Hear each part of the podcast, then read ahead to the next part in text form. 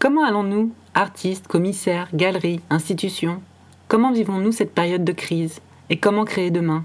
Je me lance à la rencontre des acteurs du monde de l'art pour essayer de prendre la température, sonder un peu l'état d'esprit du moment, les envies d'aujourd'hui et de demain.